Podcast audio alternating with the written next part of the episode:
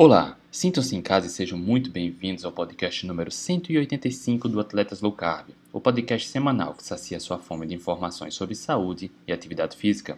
Nesse episódio, Letícia e eu batemos um papo com o Dr. Ricardo Kanashiro, que é médico e maratonista e integrante do programa Atletas Low Carb, ou seja, mais um grande cisne negro.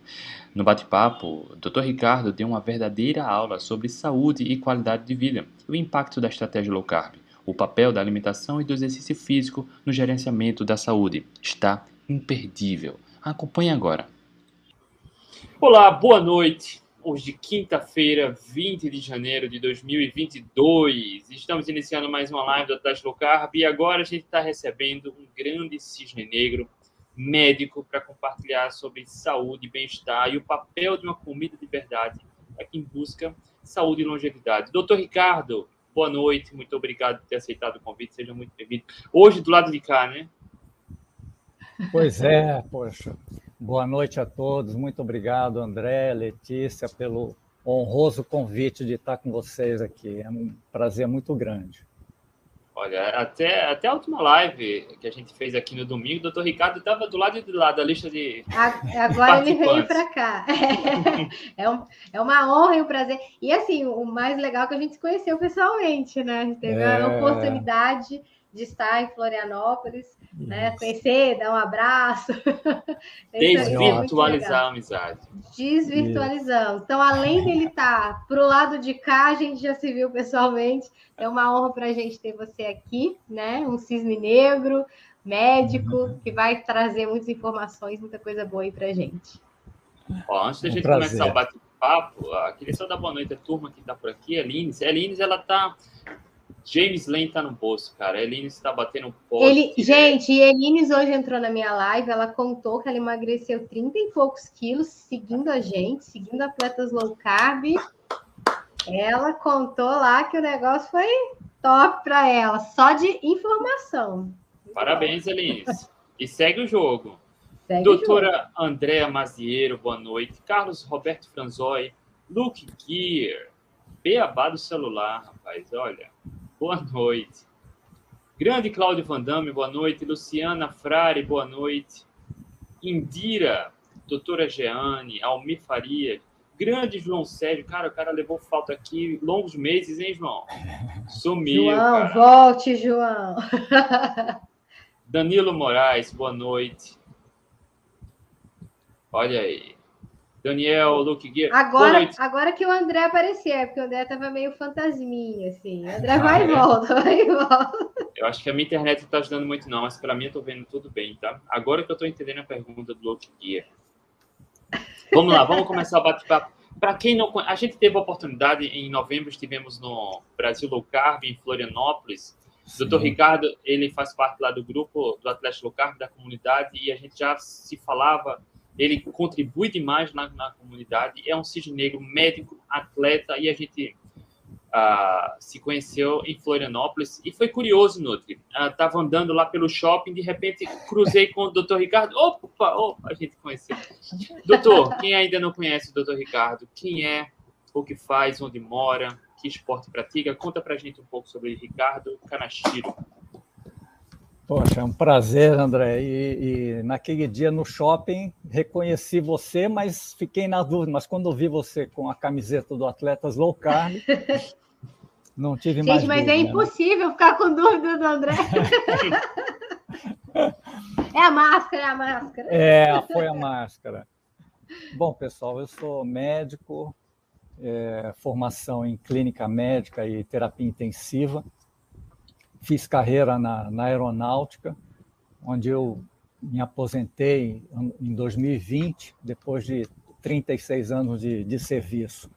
E na aeronáutica a gente fica dedicado à carreira, principalmente quando vai no, mais para o final da carreira, fica muito na parte é, de gestão, né, administrativa, ou seja, longe da, da parte clínica mesmo, da parte médica, né?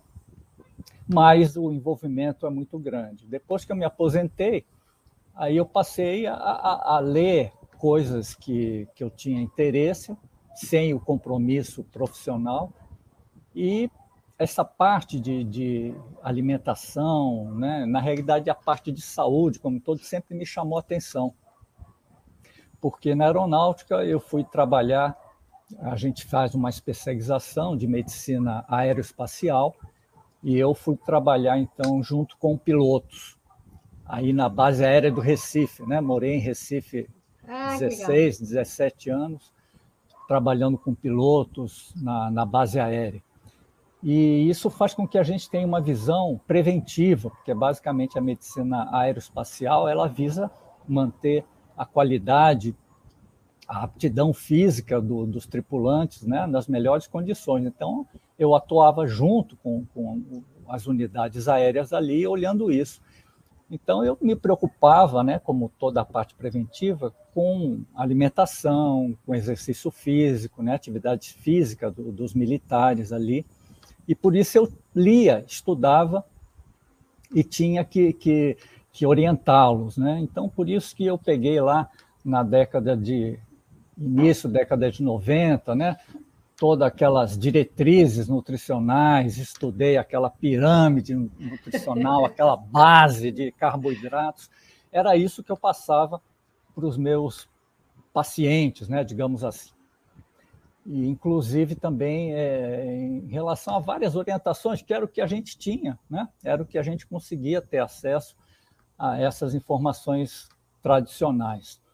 E também na parte de, de exercício físico, era uma coisa que eu também estudava para poder orientar os meus pilotos, o pessoal. Né? Então, essa, é, quando eu comecei a, a, ouvir vocês falando de MAF, né, eu falei, pô, isso aí naquela, naquele início eu fazia isso, só que eu usava aquela fórmula 220 menos a idade, né, pegava ali 60, 70, 80% da frequência cardíaca máxima e estabelecia para eles a faixa aeróbia para atividade física.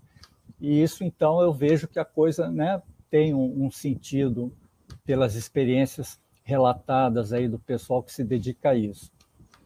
E aí, ao longo desse tempo, né, eu, eu depois que, que me aposentei, comecei a ler, comecei a ver algumas coisas, e aí, aí foi por conta da, da minha esposa, né, que começou a ter contato, começou a ver coisas ligadas a, a low carb, e eu, na, na época, né, minha esposa também é médica, né, ela fazia aquelas dietas, eu criticava. Né, eu falei, pô, mas isso como é que vai ficar viver sem carboidrato, né? Até que começou a, a, a entrar, acho que ela me passou alguma live de vocês, eu fiquei sabendo de vocês, atletas low carb, eu falei, pô, peraí, atletas low carb, isso me interessa, né? Corrida é a minha paixão, eu falei, pô, tem alguma forma de, de melhorar a performance, né? Como cortar carboidrato fazendo corrida, como? E aí eu me interessei, comecei a, a, a ver conteúdo de vocês. É, antes do Doutor Souto, hein? Primeiro foi vocês. E ganhamos a... mais uma vez. Isso, isso. E, e, aí entrei no, no programa atletas low carb, né? E a partir ali de junho, julho, eu me inseri de fato na, na, no programa, né? Fazendo todas as, tentando fazer tudo aquilo preconizado, né? E passei então a, a, a me interessar por essa área. Comprei alguns livros, comecei a ler mais, né? Mais com interesse mais profissional do que usuário, né? Então eu li de fato alguns livros que mexeram muito com, com as minhas ideias, a minha base, né, acadêmica que eu tinha da, da nutrição, comecei a entender algumas coisas que eu, o médico não tem muita noção dessa parte nutricional, nós não temos isso na, na vida acadêmica, e eu, meu interesse foi, foi tanto que eu acabei de me inscrever numa pós-graduação de nutrologia na USP. Vou começar em abril. Que bacana. Porque realmente Muito eu bom. vi que a abordagem nutricional é uma coisa fundamental para a saúde, né? Então, é, é, vocês fizeram com que eu mudasse a minha, a minha ideia das coisas. Responsabilidade, hein, é... Muito legal. Bacana. E a alimentação, então, é um, é um é isso que eu queria também abordar, né?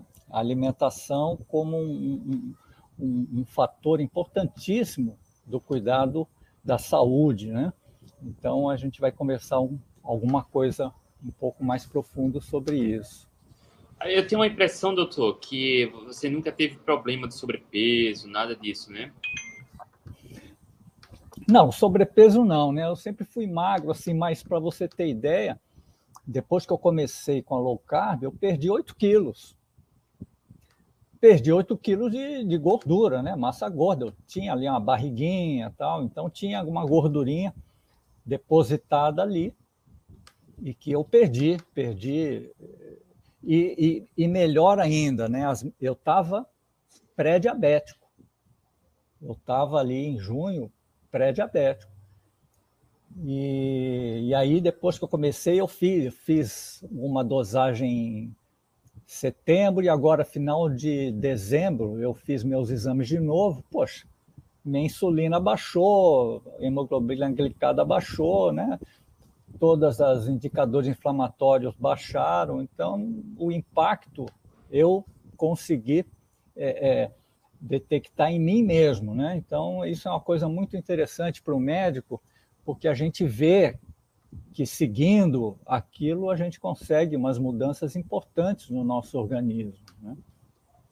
Então eu posso assim é, constatar e fica mais fácil de você abordar um paciente, porque a gente passa a ser um exemplo real, né? De que Sentiu na pele, né? E infelizmente, doutor, ainda tem muito profissional da saúde que diz que é impossível reverter pré-diabetes, diabetes, hipertensão, né? E aí é onde a é. gente vê a necessidade do próprio médico ter um mínimo de estudo de nutrição na própria universidade, né?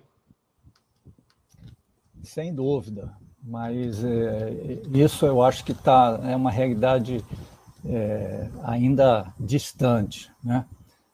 porque a abordagem na, na vida acadêmica, médica, é, é, é, é, bem diferente.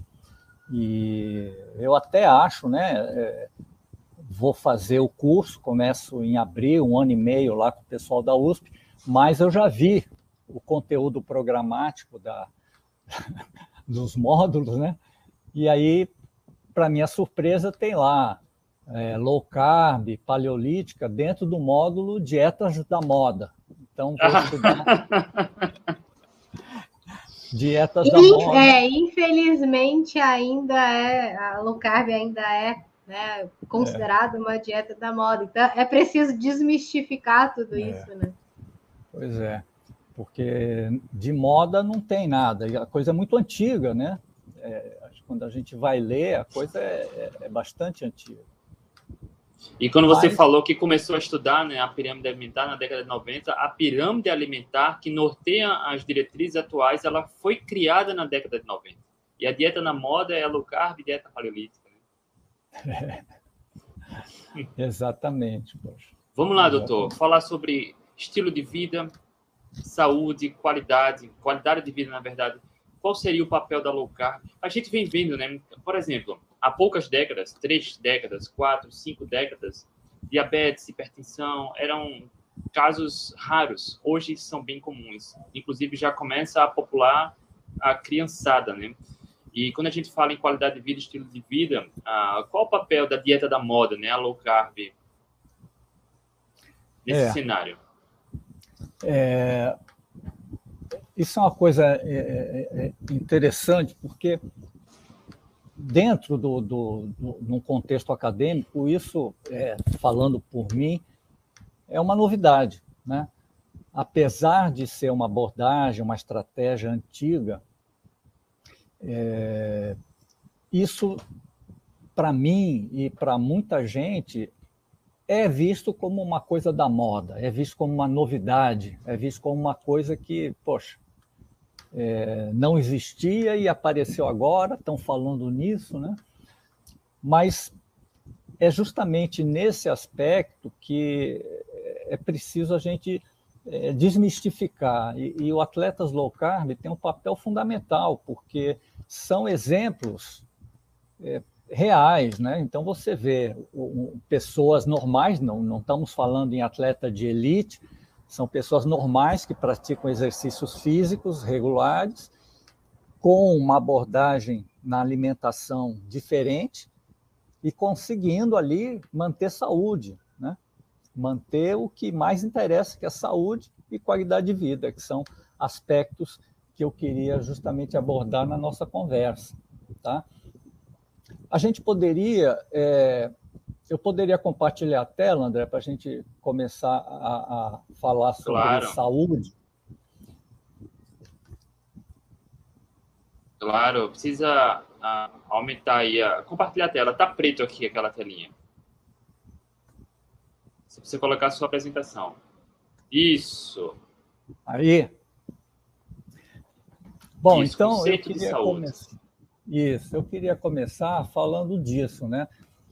É, todos nós, profissionais de saúde, sabemos né, o que significa saúde. Todos nós temos um conhecimento, é, é, no mínimo, o conceito oficial de saúde, da Organização Mundial de Saúde, né?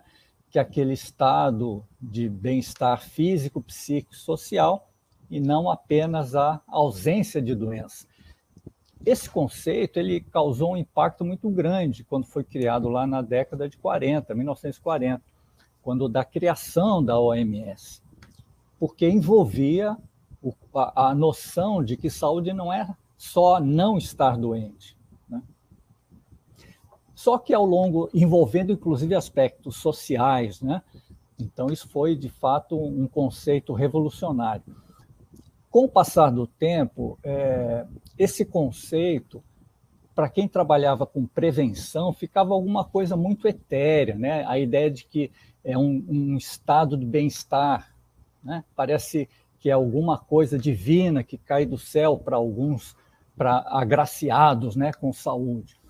Então isso eu já eu trabalhava é, com o pessoal da, da medicina aeroespacial, pessoal de voo, prevenção, isso me preocupava, né? Eu passei a pesquisar sobre será que há algum conceito melhor de saúde que traduza em termos práticos o que deve ser feito para um, a pessoa ter esse estado de bem-estar, né?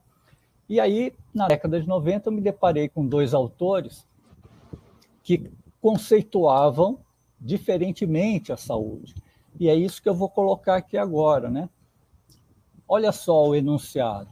Saúde seria o resultado do gerenciamento adequado de algumas áreas.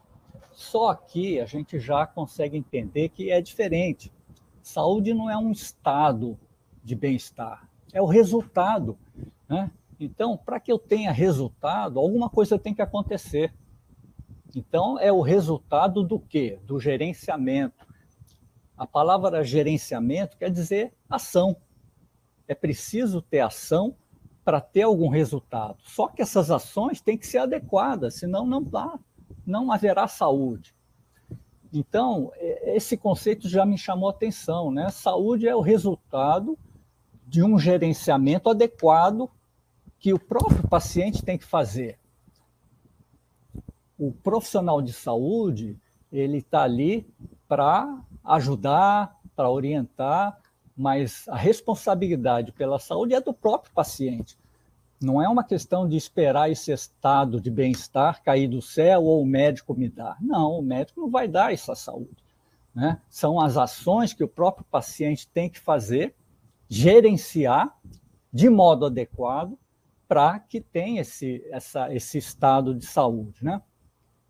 e é o resultado do gerenciamento adequado de que áreas. Então, aqui que eu acho interessante, que ele fala em área física, e aí a gente entende que o corpo físico né, precisa de uma atenção. Aí entra a alimentação, aí entra o, o, os exercícios físicos, né, tão fundamentais. É a área em que a gente tem que estar sempre exames periódicos, autoexames, né, aquelas todas as coisas preventivas visando o corpo físico, né? Mas também uma área intelectual, onde você exercitando o teu intelecto, você consegue mantê-lo ativo, diminuindo a possibilidade do início precoce de doenças demenciais, que estão explodindo aí ultimamente. Né? Uma outra área é a área emocional. Então, ninguém está bem se não estiver com as suas necessidades emocionais ajustadas, atendidas. Então, a parte emocional, a afetividade, a sexualidade, isso tudo tem que estar gerenciado, bem gerenciado. Aí a parte social, onde o primeiro grupo social é a família, né? E a partir daí os grupos sociais, os bons relacionamentos, amizades, isso tudo faz com que essa área seja bem gerenciada. Depois, a parte profissional. Então, a saúde profissional tem a ver com que você é, esteja se dedicando de modo, se não é, é, é, totalmente prazeroso, mas alguma coisa que você faz que não lhe traga sofrimento. Senão, você imagina, você sai de casa para trabalhar e já sai detestando o teu trabalho, já sai sofrendo porque vai estar tá num ambiente que você não gosta, fazendo alguma coisa que você não gosta, né? Então, isso já é um sofrimento. Então, é, é, é, essa parte de saúde profissional atinge até quem não trabalha, né? Quem não precisa trabalhar, mas ter uma, uma ocupação, mesmo que não remunerado, voluntariado, né? Isso tudo tem a ver com essa área. E depois a parte de saúde espiritual. Aqui é interessante que os pesquisadores colocam que a ideia que dá é que saúde espiritual é ter religião. Não é isso. Quando eles falam em saúde espiritual, é aquele momento de, de, de introspecção, de transcendência, né? As práticas meditativas estão comprovadas que têm um impacto muito bom. A Sociedade Brasileira de Cardiologia já incorporou na, nas orientações do cardiopata práticas meditativas, porque viu que tem benefícios à saúde cardiovascular. Né? Então, gerenciar a saúde espiritual não quer dizer necessariamente ter uma religião, mas aqueles momentos em que você olha para dentro de você, respira fundo, dá uma acalmada, né? dá uma desacelerada. É, essa, é isso que se quer dizer com essa saúde espiritual. E, por último, a saúde financeira. Né? Então, é, é, é uma, uma área em que a gente percebe que, se a pessoa não tem uma educação financeira, né, quanto mais ela ganha, mais ela gasta. Não há um, uma, uma né? A pessoa precisa saber lidar com o seu dinheiro. Então, mesmo ela, ela tem gente que pode ganhar muito bem, mas quanto mais ganha, não tem, não sobra nada, não é isso? Então, a questão não é quanto se ganha, mas como se gerencia essa parte. Então, esses autores é, desse livro aqui, eu, eu peguei e está modificado porque essa área financeira eu coloquei depois. Isso não é original desses autores. Né? É, lendo outros autores, medicina integrativa, eu, eu me convenci que realmente essa área financeira faz parte da saúde, que tem que ser uma área a ser gerenciada, que tem um impacto na saúde. Né? Então, a saúde seria uma coisa que é o resultado de um gerenciamento adequado dessas sete áreas aqui. Então, vocês vejam como a coisa é complexa, mas a mensagem importante é que depende menos de um profissional de saúde do que as ações que a própria pessoa tem que fazer dentro dessas áreas, gerenciando isso né, da melhor forma. E aqui no nosso, no nosso caso, falando de uma abordagem low carb, a gente está falando de uma parte importantíssima, que é a alimentação, que tem a ver com a saúde física, mas também de vários outros aspectos da, da saúde. Né? Então, a, a, até aqui, deixa eu minimizar aqui. André, daqui a gente acabou né, nesses, nesses, nessa abordagem para mostrar é, a importância do, do paciente, porque acho que, Letícia, vocês já, já tiveram esse tipo de, de contato com o paciente. Já, eu já tive paciente que chegou para mim e foi, pô, jogando na mesa assim, ó, tá aqui os resultados dos meus exames, dos meus exames, né? O que, que você vai fazer por mim aí, cara? Como se eu fosse o responsável, né? Por, por ele. Na realidade, fala, olha, eu vou te ajudar, te orientar, mas se você não fizer a sua parte, pô, sabe? Então é muito comum o paciente jogar a responsabilidade para o profissional Exatamente. de saúde. Né? É, e, e, e, você falando, né? Principalmente para mim, que sou nutricionista, né? Às vezes as pessoas marcam a consulta e já acham que vai emagrecer, né? Então, assim, ah, eu passei com a Nutri. Aí eu falo, olha, não adianta nada de passar um cardápio sem ação, sem você fazer é provável que você não, quer dizer, você não vai conseguir ter nenhum resultado. Então, isso é, é muito comum, né? É, com nutricionista, com educa educador físico. Quantas pessoas aí é, se matriculam na academia, né? aí eu falo, putz, eu tinha que ir na academia, não era só matricular, né?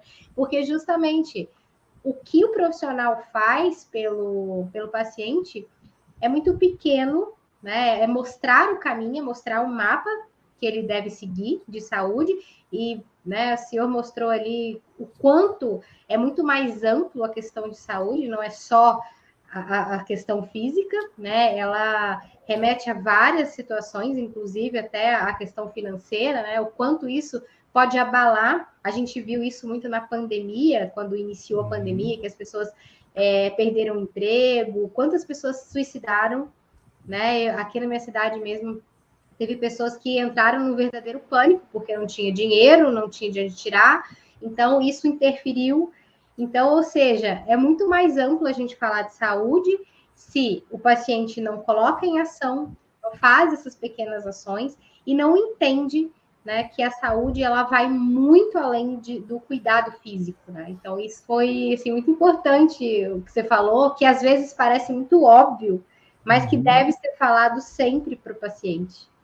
É óbvio Exatamente. e muitas vezes, a grande maioria das vezes é subestimado. Você colocou sete pontos ali, ainda tem um oitavo Exato. ponto que eu trabalho quando a gente trabalha a questão da inteligência emocional, que é o ponto do lazer, Exato. sabe? Porque o estresse, a correria do dia a dia, as pessoas não têm momento de lazer. Elas compensam tudo na alimentação. E aí onde a gente traz o contexto da alimentação, a substâncias processadas, ultraprocessadas, cheias de açúcares, quando a gente come isso, a gente tem um prazer. Né? As pessoas não têm mais lazer e é importante trazer também um outro ponto, doutor, que é que naquela roda a gente nunca vai estar 100% satisfeito em todas. Um momento da vida vai precisar dar atenção a um, outro momento a outra. Isso. E assim a gente vai levando a vida, né? Buscando sempre o equilíbrio e fazendo a nossa parte, né? Exatamente, poxa. E, e o, o, isso que a Letícia falou é, é muito interessante porque a gente tem que ser visto né, como um facilitador das ações de saúde do paciente. Né? O profissional de saúde é um facilitador, ele sabe, ele tem o conhecimento, ele direciona, mas tudo depende da própria pessoa para fazer aquelas ações que lhe cabem. Senão, é muito mais fácil jogar a responsabilidade para o profissional de saúde. Né? E, e um, um, aspecto que, que se complementa, por isso o tema que eu propus da nossa, da nossa conversa, né? Quando você está envolvido no, numa atividade física, no exercício físico, né? Você consegue ter abordagem, gerenciar também vários aspectos disso. Você tem mais uma vida social, você consegue ter um, um, um lazer, né? Você consegue ter numa, numa corrida ali um momento de, de introspecção, né? Você consegue fazer esse tipo de coisa. Então, há uma, uma, diversos benefícios do, do exercício físico, seja ele qual for, né, além dos amplamente divulgados, cardiovasculares, cardiorrespiratórios, tal, mas ainda nesses aspectos outros, o exercício físico ele é fundamental, né? E eu queria passar, é, o, o, o, André, é, tem mais, só mais um slide que eu queria claro compartilhar aqui. E é tão importante falar sobre isso, tá, doutor? Porque muitas vezes, quando a gente fala low carb, a, a maioria das pessoas só foca em carboidratos. A gente falando de um modo geral, é estilo de vida, é qualidade de vida. Isso. Comida de verdade, ele acaba é, favorecendo para que você tenha um, um, uma melhor consciência sobre si, né, sobre seu, seu, estilo de vida, sobre a questão da espiritualidade, da prática regular da atividade física, e tudo vai alimentando uma área ou outra e a gente acaba evoluindo, porque não é só demonizar carboidratos, sabe? É, tudo tem relação com o estilo de vida. Né? Exatamente. E aproveitando esse gancho, André, então é, você tocou bem a, a, a, a estratégia, por isso que eu chamei também de estratégia low carb, né? Ela é uma estratégia, porque a estratégia é um modo de ação, ou seja, a gente está gerenciando uma parte importante da nossa saúde, que é a alimentação. Então, abrir mão de produtos que a gente sabe que são nocivos, né? açúcares, produtos processados, altamente processados, refinados, né?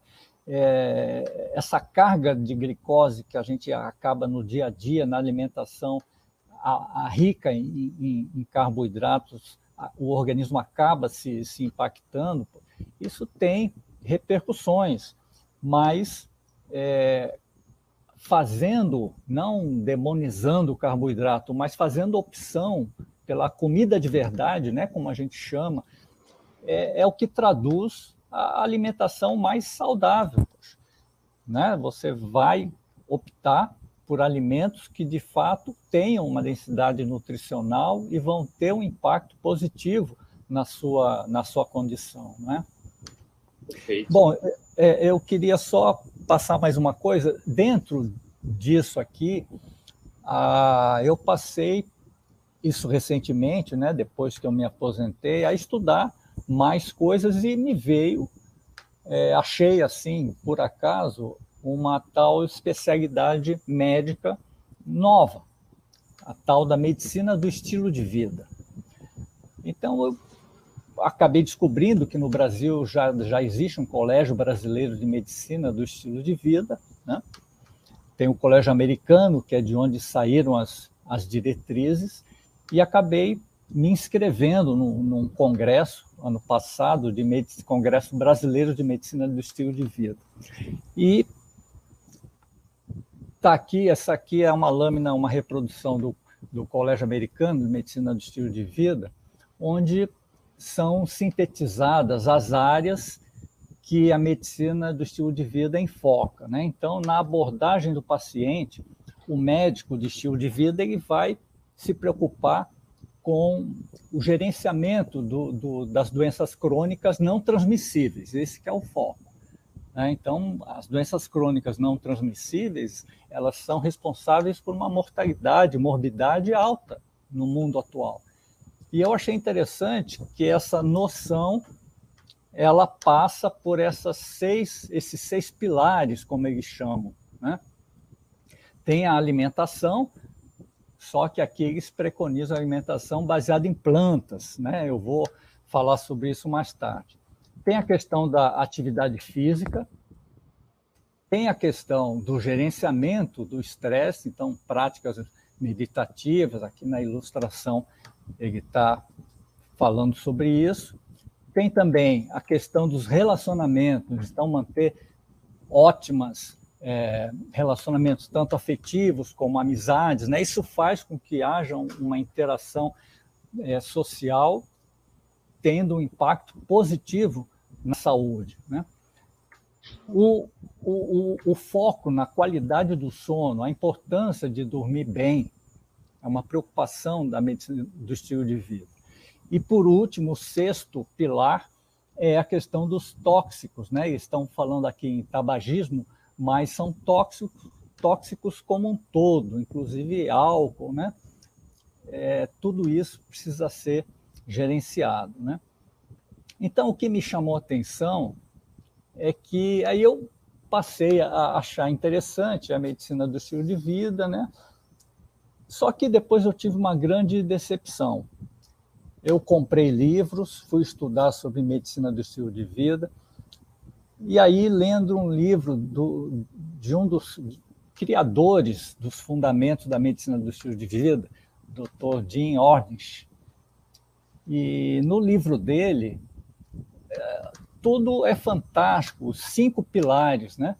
exceto a questão da alimentação, que eu fiquei assim bastante. eu fiquei bastante. Eu já estou vendo ali o plant-based, né? Isso, isso. E eu vou minimizar aqui. E eu, na, na, no Congresso Brasileiro, foi virtual, né? Eu tive oportunidade, numa uma palestrante americana, convidada do, do, do, Congresso, né, falando sobre essa questão, eu fiz perguntas, né, a gente botava a pergunta é, digitando a questão tal, e ela não respondia, né? A moderadora não, não respondia. Que eu questionei, pô, olha, a questão dessa dieta, porque eles pregam quase que uma dieta vegana, você não ter produtos de origem animal, né? Aí, é, é, na terceira vez que eu fiz a pergunta, a moderadora resolveu fazer a pergunta para palestrante, né?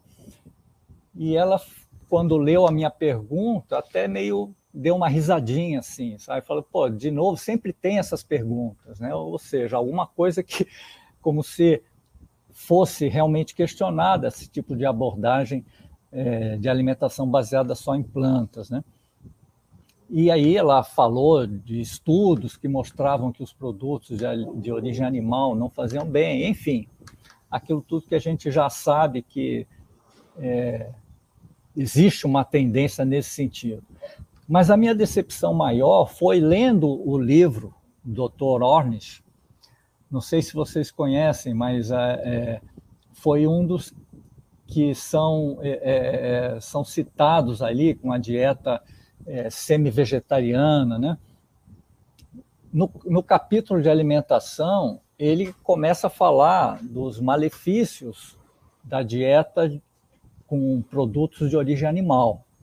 E falando né? Não, é impressionante. E, só que aí toca em alguma coisa, em alguns pontos, e depois ele passa a abordar como malefícios, né? A questão ambiental, a questão é, da, da, ecológica, né? E, e chega ao cúmulo, isso escreveu ali, chega ao cúmulo de dizer que a criação de gado tem causado muito impacto no meio ambiente, inclusive no Brasil, mais de 70% da floresta amazônica foi desmatada para a criação de gado. Quer dizer, uma pessoa que faz uma afirmação dessa ou, ou é ignorante ou está mal intencionada, né? Não é possível. Como assim 70% da nossa floresta amazônica, sabe? Então, é, realmente essa parte da alimentação na abordagem da medicina do estilo de vida me deixou decepcionado. Né? É Mas é muita, é muita má informação e informação manipulada, distorcida, né? Pois é, sabe?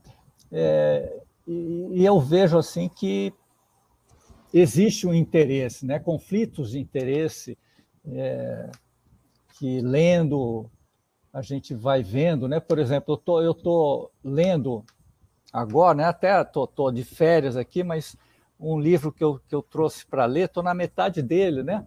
Esse Gordura Sem ah, Medo aqui. Danilo, é muito bom esse livro. É um livro excelente, é um livro excelente, quer dizer, ela vai a fundo, ela é como jornalista, né? Ela vai a fundo nas questões envolvidas ali é, nessa história que eu conhecia superficialmente, doutor Ansel Keys ali, né? Eu conhecia alguma coisa, mas ela vai a fundo. Então é, é muito interessante. E aí a gente acaba vendo que há, há, nesse meio há muitos interesses escusos, né? E não simplesmente a ciência como maior foco, maior objetivo. Infelizmente, né? Estou tentando procurar um, um, um artigo aqui na verdade, é, é um dos mais prestigiados periódicos científicos da, da medicina, que contém cinco revisões sistemáticas mostrando que não há nenhuma evidência de que a carne vermelha cause algum, algum risco para a saúde. Quero compartilhar aqui. Opa, carregou. Deixa eu ver se eu consigo, tá? Uhum. Você tá travado, André. É, Vamos Eu- ver, eu vou, eu vou tentar. Tá. Dá para ver minha tela? dá. Uhum. Pronto. Tá aqui as revisões, tá? Para quem quiser tirar um print, quem tiver no podcast, lascou, vai ter que vir para o vídeo, tá? Mas tem aqui as revisões, tá? Cinco revisões sistemáticas mostrando, publicado no periódico, no Annals of International Medicine, tá? Que não há evidência de que o consumo da carne ofereça algum risco, tá? Então é muita ideologia, muita filosofia e quem fala mal da carne vermelha ou se baseia em estudos com carne processada, que também todo mundo combate isso, ou manipula, distorce alguma informação e aí o leigo ele acaba pegando a informação com muito ruído e acaba propagando uma inverdade, né? Quando a gente vai olhar na boa ciência, cara, nada mais natural para a espécie humana do que ter uma alimentação com alta densidade nutricional e alimentos de origem animal devem fazer parte. Né? Pois é. É, infelizmente, e- existe esse, é- é- essa visão né, da, do- dos, que não tem como, como desvincular, na realidade deveria ser possível, né, o pesquisador se desvincular de conflitos de interesse, mas quando você vai ver, são poucos trabalhos que estão desvinculados. Né? Essa própria, a- a- nesse livro, a Nina Taiko, Nina Taiko, ela cita diversas Diversos. é, diversos momentos em que a indústria fez valer os seus interesses. É uma pena, né? Que isso acaba direcionando num um ponto fundamental da nossa saúde, que é a alimentação. Então, passa a ser saudável você se alimentar de processados, né? altamente processados, é, você ter alimentos que não têm nutricionalmente densidades, pelo contrário, né? mas que passam a ser vistos pela propaganda, pelo marketing como saudáveis. É curioso Isso é né? Porque desde criança, a gente, quando associa uma imagem, uma figura à saúde e à dieta, é sempre uma plantinha, né? É sempre uma plantinha e a gente acaba colocando, plantando o drive aqui no inconsciente, né? De que vegetal é que deve ser a base. Não que você deva demonizar, deve fazer parte. Eu acredito muito que uma alimentação com vegetais, elas são saudáveis, mas a base deve ser alimentos de origem animal, né? Como todos os povos caçadores-coletores, praticamente, ao longo da história evolutiva, fizeram. né? Uhum. Exatamente, poxa. É, Doutor. é Sim. Não, não, conclua. É, é importante a gente ter essa, noção, porque eu também é, passei a ter recentemente essa, essa visão da nossa história, né? da história evolutiva do homem, como é que se deu a alimentação dos nossos ancestrais, como é que nós evoluímos e de que forma de nos diferenciamos do, dos primatas, né? a importância que teve a proteína animal nessa, nesse momento da, da evolução do, do Homo sapiens. Né? Então, é, esse conhecimento é importante, porque a gente entende o papel que tem a, a proteína animal na nossa alimentação. Nós temos uma composição, uma fisiologia né, própria para essas, essas proteínas animais. Então, Eu não sei se você já leu, doutor. Tem dois livros que eu vou recomendar agora. Um eu cheguei a mostrar porque eu estou em outra sala agora, mas é um livro chamado Pegando Fogo. Ele mostra a relação de, do momento da história que o homem, o homem, na verdade, o Homo sapiens ainda quando estava deixando de ser macaco, né, que começou a comer a carne, então o papel do fogo no cozimento da carne, que aí a espécie do macaco começou a comer carne, o cérebro começou a evoluir, aí a gente acabou uh, se distanciando do macaco.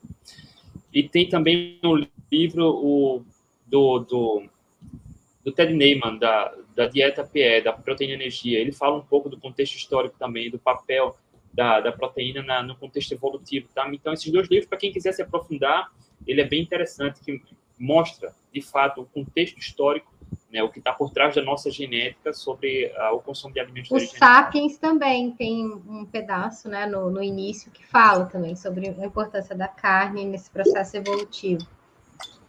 Uhum.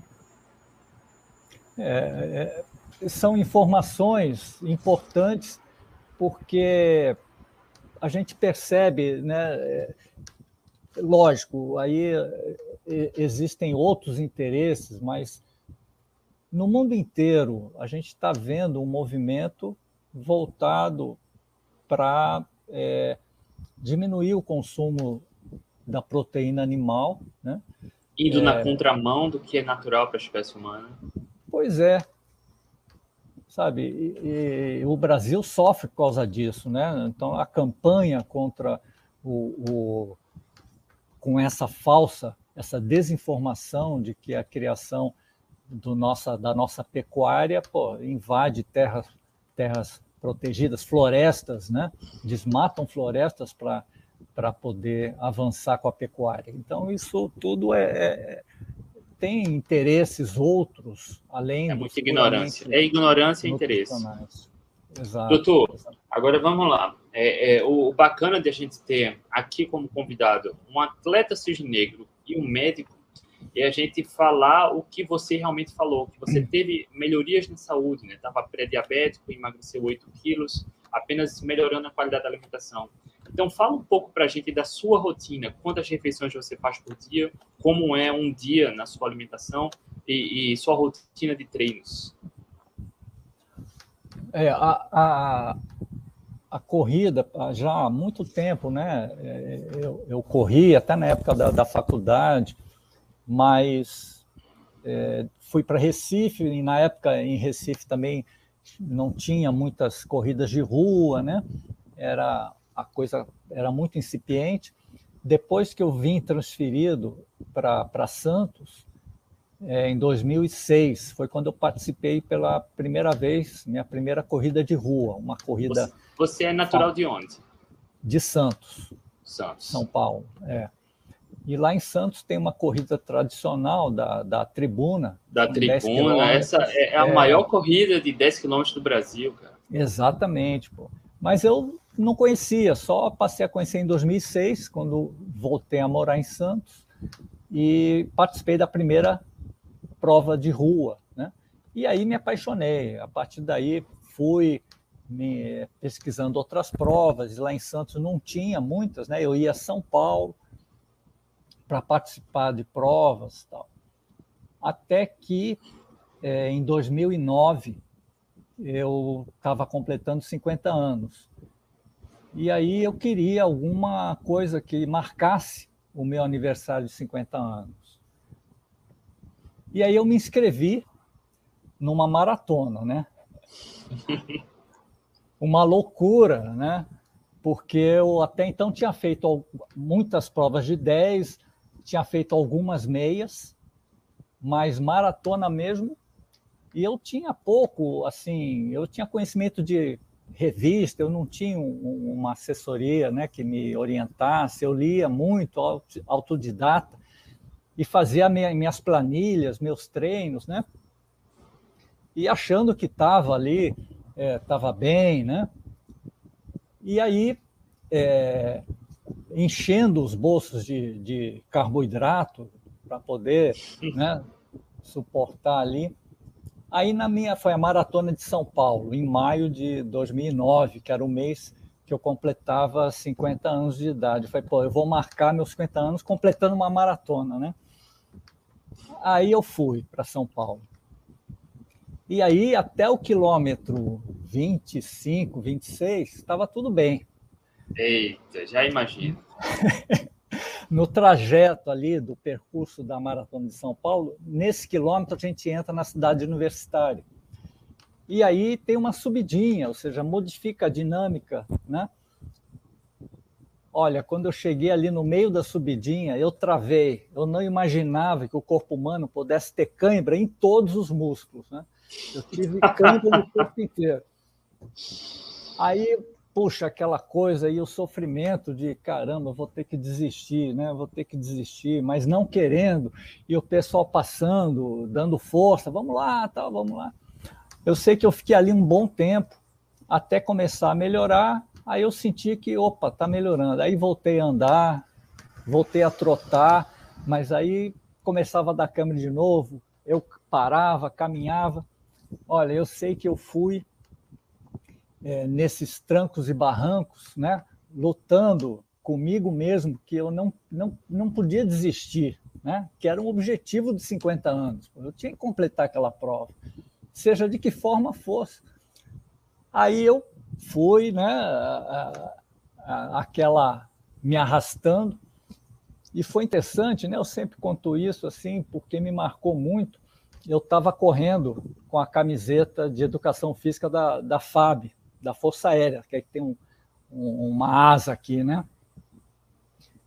E aí, é, é, faltando assim, acho que 500, 600 metros para a chegada no Ibirapuera, era uma curva e logo a chegada.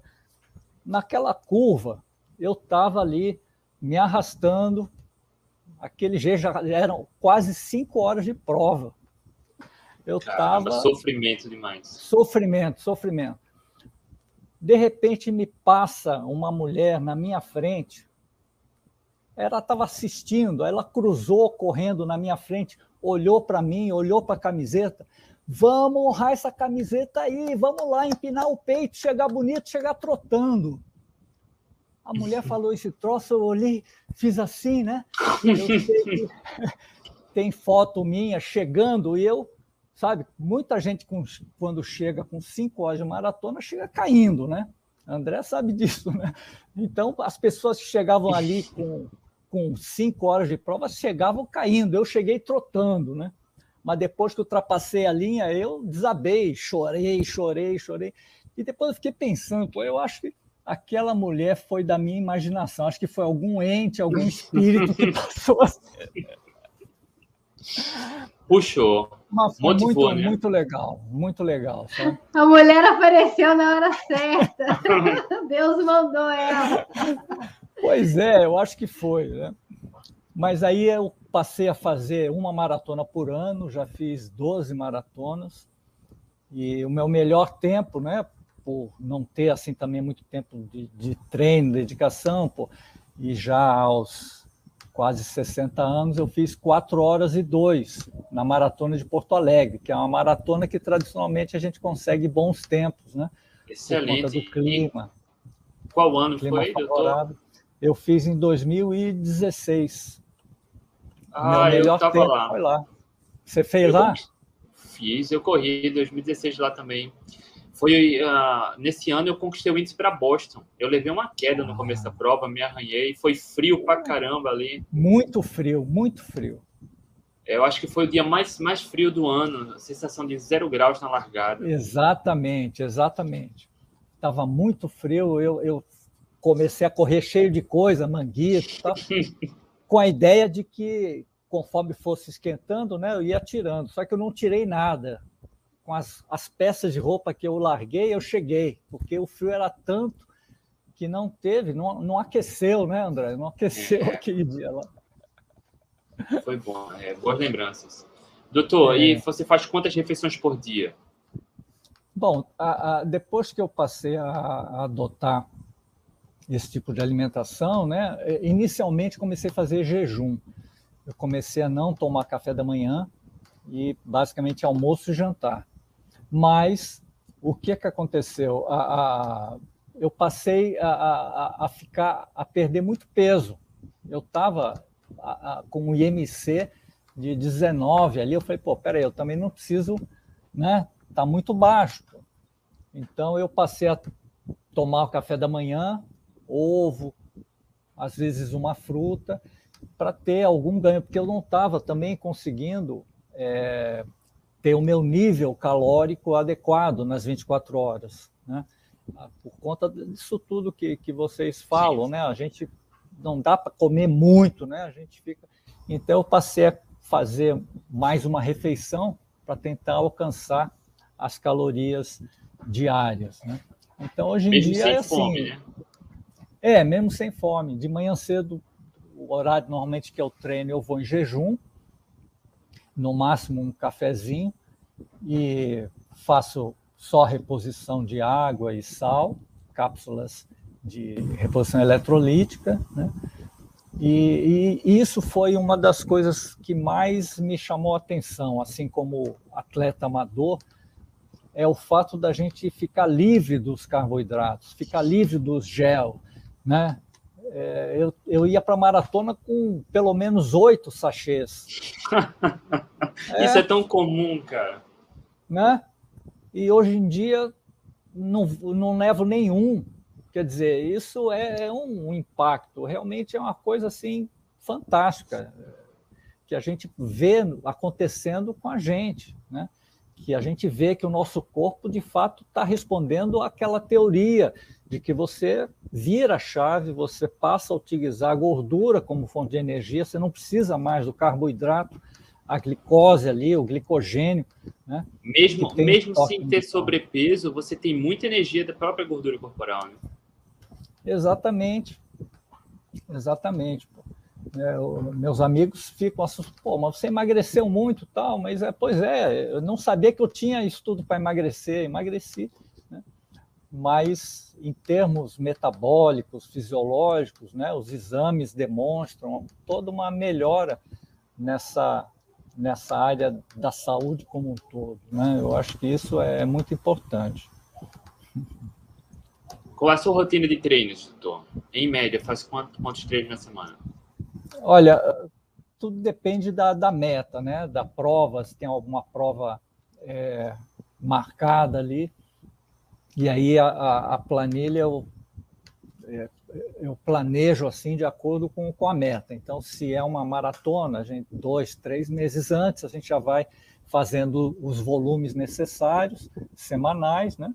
normalmente três a quatro vezes por semana de, de treino, mas o, o, se não há um, uma prova longa, né, prova mais curta, aí a gente já, já faz menos. Mas normalmente três vezes por semana é quando eu faço a, as minhas corridas. Ali é, eu tô eu tô em Minas, estou na casa da sogra, né? mas em Santos quando eu treino ali na, na beira-mar é muito gostoso, aqueles, aquelas praias, os jardins de Santos são muito agradáveis para, as práticas de corrida. Eu não conheço Minas, mas pelo que eu ouço falar, é muita subida e descida. Né? Dá para fazer um é. treino bonzinho aí de ladeira, né? Minas é. Eu tô, eu tô no interior de Minas aqui, meu Deus do céu. É muito tá por bom. onde? Eu tô em Palma, é Palma. perto de Muriaé, Leopoldina. Ah, mais pro mais para cima de mim aqui. Eu estou no sul de Minas. Ah, é. Aqui é a zona da mata. Zona da bem... mata, é. Minas é o país, né? Vamos combinar. É. Minas é o país, é muito grande. Eu não conheço essa, essa região, não. Mas o morro tem. Minas, é, é. todo lugar tem morro. Exatamente, pô. Dodô, tem, tem se exercitado regularmente. É, eu, eu, lembro que a, eu não sei se foi esse ano, final do ano, você postou uma, uma foto que correu uma meia maratona. Eu não lembro se foi em dezembro ou agora em janeiro. Mas tem treinado regularmente sempre, né? Foi em dezembro, na, na Uphill, na Serra dos Órgãos, subindo ali a Serra de Teresópolis, né? 21 quilômetros. Foi pô, uma prova muito legal, viu? Difícil, mas. Quantos géis de carboidratos? Pô, nenhum, nenhum. Corrida em jejum foi muito bom, muito bacana. E a prova foi bem oh, estruturada. Oh.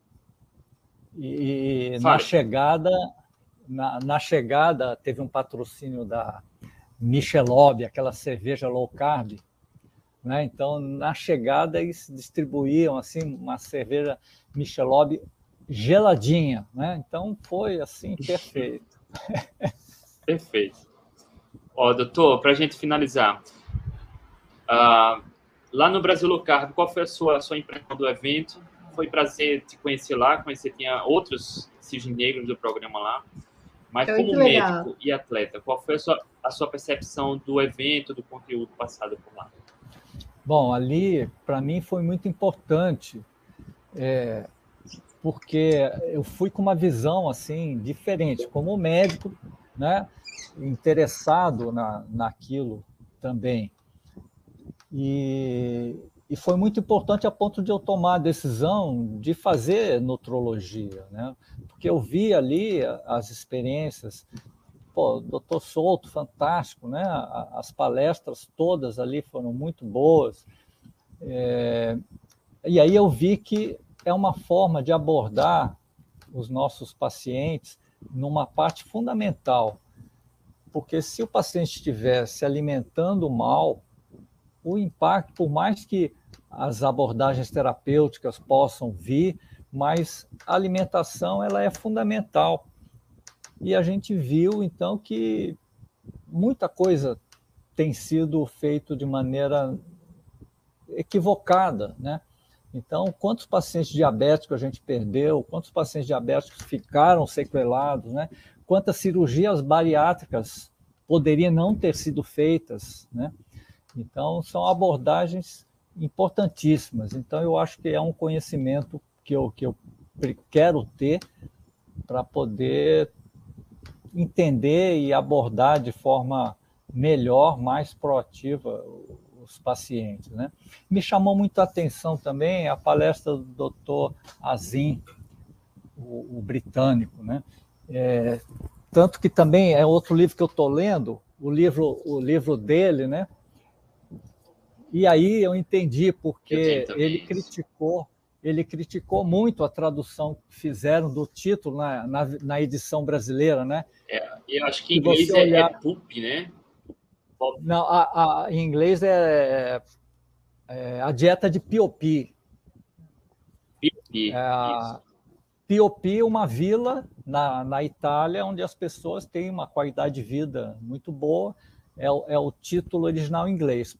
Quando fizeram a versão em português, botaram esse título, né, Detox, que você olhando esse título, eu, é, não, não, não te anima a comprar. Né? Eu só comprei porque ele falou lá na palestra desse problema da, da versão brasileira, né? e o livro realmente é fantástico. Estou gostando muito dessa, dessa abordagem que, que ele dá. Né? Foi uma palestra muito interessante dele. O trabalho que ele faz também lá na, na, na Europa, no Reino Unido, é fantástico, né? Ele encara a Isso. mídia de frente, né? Isso. Em vários momentos ele mostrou lá, né? Ele aparece bem, ele tem realmente uma, uma, uma um chamativo, né? Ele consegue uma penetração na mídia ali e eu acho que ele faz um trabalho muito interessante, muito legal. E Doutor. como um todo, né? A abordagem da a, a, o Brasil Low Carb como um todo, eu achei muito legal, muito bacana como foi feito, né? Estou acostumado a frequentar congressos médicos, né? Eu gostei muito da, da organização do Brasil Low Carb. Eu, eu confesso que ainda não sei como vai ser, não, mas a Mari já falou que esse ano deve ter novamente e vai crescer, né? Vai ser num outro formato que eu confesso que eu não sei qual vai ser, mas vai ser algo bem mais, mais rico, né? Mais amplo. Enfim, A gente não sabe. aí. Estamos ansiosos. Realmente não sabemos. Não. Ó, ó, para finalizar, doutor, Luciana, e suplementos, doutor usa? É necessário, doutor? Não, su- é, só, eu utilizo só algumas vitaminas, complemento de vitamina C, zinco, é, uso ômega 3, suplemento de ômega 3, mas inicialmente eu estava usando o whey protein para complementar a carga proteica, né? Mas quando a, a, a quantidade de treinos diminui, eu não uso não. né? Agora, fundamental são as cápsulas de cápsulas de eletrólitos, né? Isso aí e eu não, não posso deixar de, de fazer a complementação. Doutor Ricardo Kanashiro, muito obrigado. Foi Poxa, André. excelente. Eu que agradeço a oportunidade, pô. Queria mandar um abraço para todo mundo aí que esteve com a gente aí. meu pessoal lá da, da faculdade, da Unirio, que também prestigiou, o pessoal da República ali, deixar um abraço para eles ali. Pessoal de Santos, pessoal lá da Chirotri, da assessoria. Foi muito bom estar com vocês aí. Muito obrigado, André e Letícia. A gente que agradece, foi uma aula maravilhosa, né, de falar dessas, dessas coisas amplas da saúde e também contar um pouquinho da sua história. Isso motiva as pessoas, né? Eu falei com o André para esse ano a gente trazer mais exemplos. Então, além de você trazer o seu exemplo, você trouxe também o seu conteúdo, né, como médico, como as suas experiências. Então, muito obrigada pela participação. Obrigado, gente. Tchau, tchau. Obrigado. Tchau, tchau. Boa tchau, noite. Tchau, tchau.